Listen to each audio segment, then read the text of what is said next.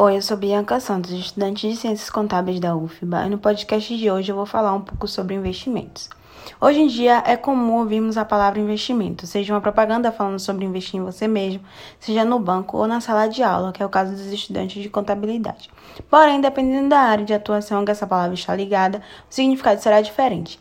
Nas finanças, o investimento está mais ligado à bolsa de valores e aquisição de ações.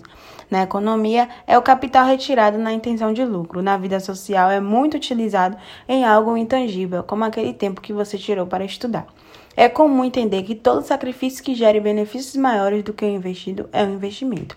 Na contabilidade, temos o conceito amplo, que seria a aplicação de recursos para retorno futuro, e o conceito mais restrito, onde temos dois tipos de investimentos: os temporários, que exemplificando, seria quando a empresa está com capital ocioso e o gestor resolve investir, mas investe em algo que seja de alta liquidez, ou seja, seja rápido de transformar em dinheiro. Ele pode ser classificado no ativo circulante se tiver pretensão de venda em menos de 12 meses e no não circulante se não tiver tal pretensão são avaliados a valor justo.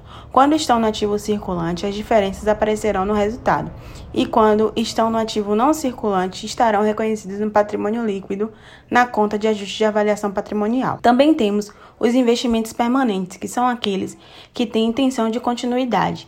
Sempre aparecem no ativo não circulante. Para avaliarmos, devemos analisar o valor de custo e o valor de mercado e reconhecer o menor. A contrapartida estará no resultado.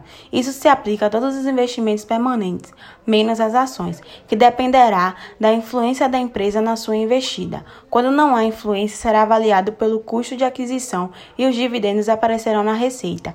Já quando há influência, deve ser utilizado o método de equivalência patrimonial, analisando todo o ano o PL da investida e verificando as alterações no valor do investimento e ajustando no ativo da investidura.